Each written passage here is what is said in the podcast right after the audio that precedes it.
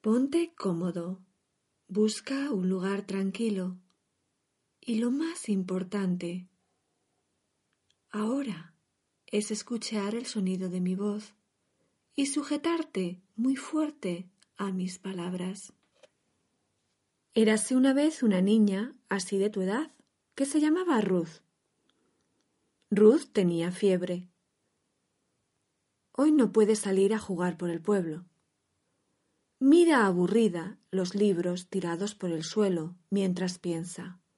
Un día entero en la cama, menudo rollo, y además de vacaciones. Una esquinita brillante de un cuento le llama la atención. Estira el brazo y lee el título de nuestra historia.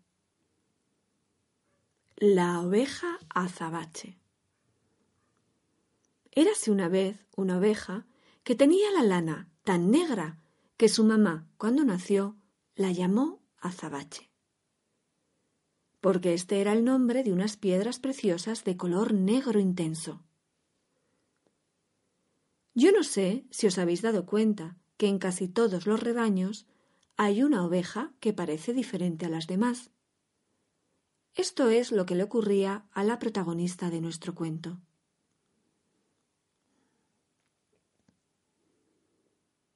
A la pequeña azabache le encantaba saltar, correr y jugar todo el día sin parar. Su mamá le tenía prohibido saltar cerca de la verja del redil, ya que aún sin querer podría abrir la valla y las ovejas perderse pero a la ovejita le resultaba muy difícil quedarse quieta y saltaba sin parar, cada vez más alto, cada vez más cerca de la puerta de madera. Y así, en uno de los brincos, empujó con su cabeza el cerrojo de la verja del redil, y la puerta se abrió de par en par. Y aunque intentó cerrarla, todas las ovejas salieron corriendo en estampida, mientras Azabache gritaba asustada. ¡Quietas! ¡Quietas! Pero, ¿qué podía hacer ahora? En un abrir y cerrar de ojos no quedaba ni una sola oveja en el redil. Y aunque nadie podía oírla ya, tanto gritó nuestra pequeña azabache que perdió la voz y se desmayó. Cuando Azabache abrió los ojos estaba malita y en la cama. Tenía mucha fiebre y no paraba de temblar. Y aún era peor cuando entre nebulosas recordaba por qué y cómo se habían perdido sus hermanas las ovejas. El veterinario le dijo al pastor con tono preocupado Me temo que la pequeña no responde a la medicación. La ovejita lloraba en silencio. Estaba tan débil que ni lágrimas ya tenía. No deseaba ponerse buena. Creía que no lo merecía, que tenía que ser castigada por lo que había hecho. Estaba sola, había traicionado a su rebaño, y Azabache se ahogaba en una marea negra y fría de pensamientos oscuros y su cuerpo también se hundía, cada día más enferma. Cada vez tenía más frío y temblaba con más fuerza. Sin éxito, intentaba enrollarse sobre sí misma, como si fuese un ovillo de lana, pero nada podía protegerla de aquel frío helador que provenía de su interior. El pastor tuvo una idea para ayudarla. Cuando nuestra pequeña amiga abrió los ojos de nuevo, vio a su mamá, que le acariciaba la cara con el hocico. Le había traído una mantita de lana. Mmm, qué bien olía. Pero ¿cómo podía ser? Olía a sus hermanitas. Casi podía oírlas balar, saltando sobre el prado verde, y el tacto era tan suave y cálido como su lana. ¡Ay, su lana! Lo siento mucho, mamá, sollozaba Zabache. si te hubiese hecho caso, el rebaño estaría ahora a salvo. No llores, cariño, no estés triste. Sé que has aprendido la lección, le dijo su mamá, acariciándole la cabeza. ¿Es que no reconoces en esta manta el amor de tus hermanas? Ellas están bien. Toca, toca lo suave que es. Está hecha de su lana. El rebaño quería hacerte un regalo muy especial, y aunque aún es invierno, te han dado toda su lana para darte las gracias. Porque cuando abriste la puerta pudieron escapar a tiempo del lobo que se había colado en el redil. Me han enviado para decirte que dejes de temblar y de tener frío, y que te mejores al abrigo de su lana. Quieren verte saltar otra vez, junto a ellas, en las praderas verdes. Aunque querida Zabache, esta vez lejos de las vallas. La pequeña ovejita sonrió aliviada. Era tan agradable el roce de la lana en su piel, y sintió como en su tripa una bola de fuego crecía llenando su interior hasta su corazón. Y esta bola mágica, a su paso, iba secando el mar de pensamientos fríos y oscuros, mientras fundía en lágrimas las placas de hielo de la tristeza. Lloró durante un rato para eliminar tanta pena, tanta culpa. ¿Y sabéis? Qué bien se sentía ahora, mucho más ligera. Su mamá le enseñó cómo seguir esa bola mágica de calor que nacía en su tripita y viajaba hasta su corazón. Síguela, confía en ella, te llevará a la boca de un tobogán fantástico, por donde en vez de bajar, subes, le dijo. Su suelo está pintado de colores y es la puerta a una habitación muy especial en tu interior, tu torre de control. Sin duda, un lugar mágico y único.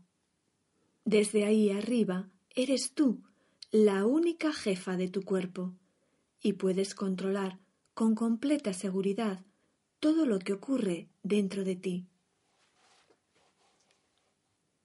Mira. ¿Ves la palanca de la temperatura? Colócala donde sea más apropiado para ti. Así dejas de tener frío. ¿Ves ahora el mando de la energía de los músculos? Aumenta la potencia si deseas, de forma que puedes sentir cómo tus músculos se llenan de energía. Y si te fijas, ahora en la pantalla central y pulsas el botón verde de la palabra futuro, ¿ves lo que ocurre? Ahí está, saltando de nuevo por las praderas verdes, oliendo la hierba. ¡Mmm! ¡Qué bien sabe! ¡Qué bien te sientes! Sana y muy alegre. ¡Qué lugar tan fantástico! Azabache sabía que podía regresar allí, a su interior, siempre que quisiera, y era verdad. La pequeña ovejita muy pronto comprendió que jugando con su imaginación podía comunicarse de otra forma con su cuerpo. Y como ahora era la jefa de esa habitación especial, de su torre de control, todos en su interior la obedecían. Sus músculos eran más fuertes, dormía mejor, tenía más energía, de forma que muy pronto se recuperó del todo y se unió al resto del rebaño en las praderas. Ruth dejó el libro y sonrió al saber que ella también tenía en su interior una bola mágica de calor, un tobogán de colores ascendentes y sobre todo ese lugar tan especial, su propia torre de control. ¿Quieres tú también descubrir este lugar tan especial? Muy bien, Ahora sería mejor si te tumbases. Primero, levanta un brazo y déjalo caer, muy quieto y pesado, como si fuese una piedra azabache. Negra y pesada, muy pesada. Genial, muy bien. Ahora el otro brazo. Ahora una pierna. Ahora la otra pierna. Y estando así tumbado, me pregunto si puedes imaginar cuánto espacio ocupa tu cuerpo. Tómate el tiempo que necesites y ahora con tu imaginación puedes coger un rotulador mágico del color que más te guste y puedes dibujar la silueta de tu cuerpo con este rotulador mágico. Estupendo. Muy bien.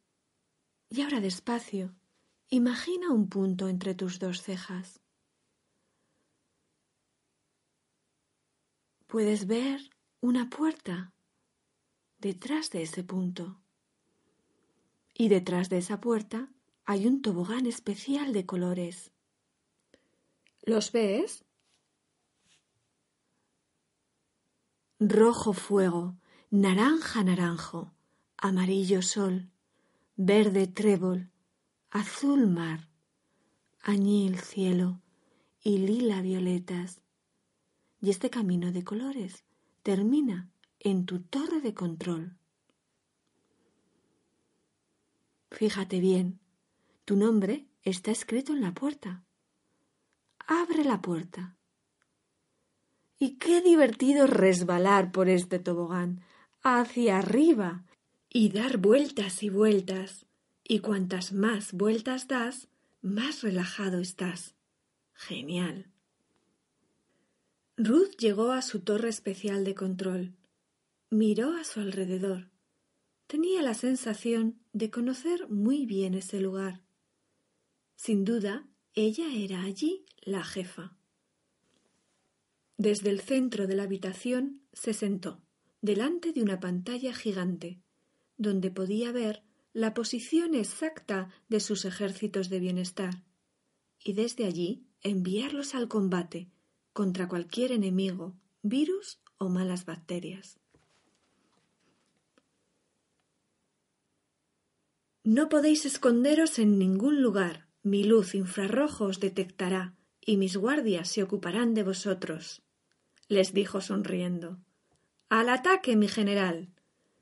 ¿Y sabéis que el general del ejército era su fiebre? Ahora entendía por qué tenía fiebre y debía guardar cama.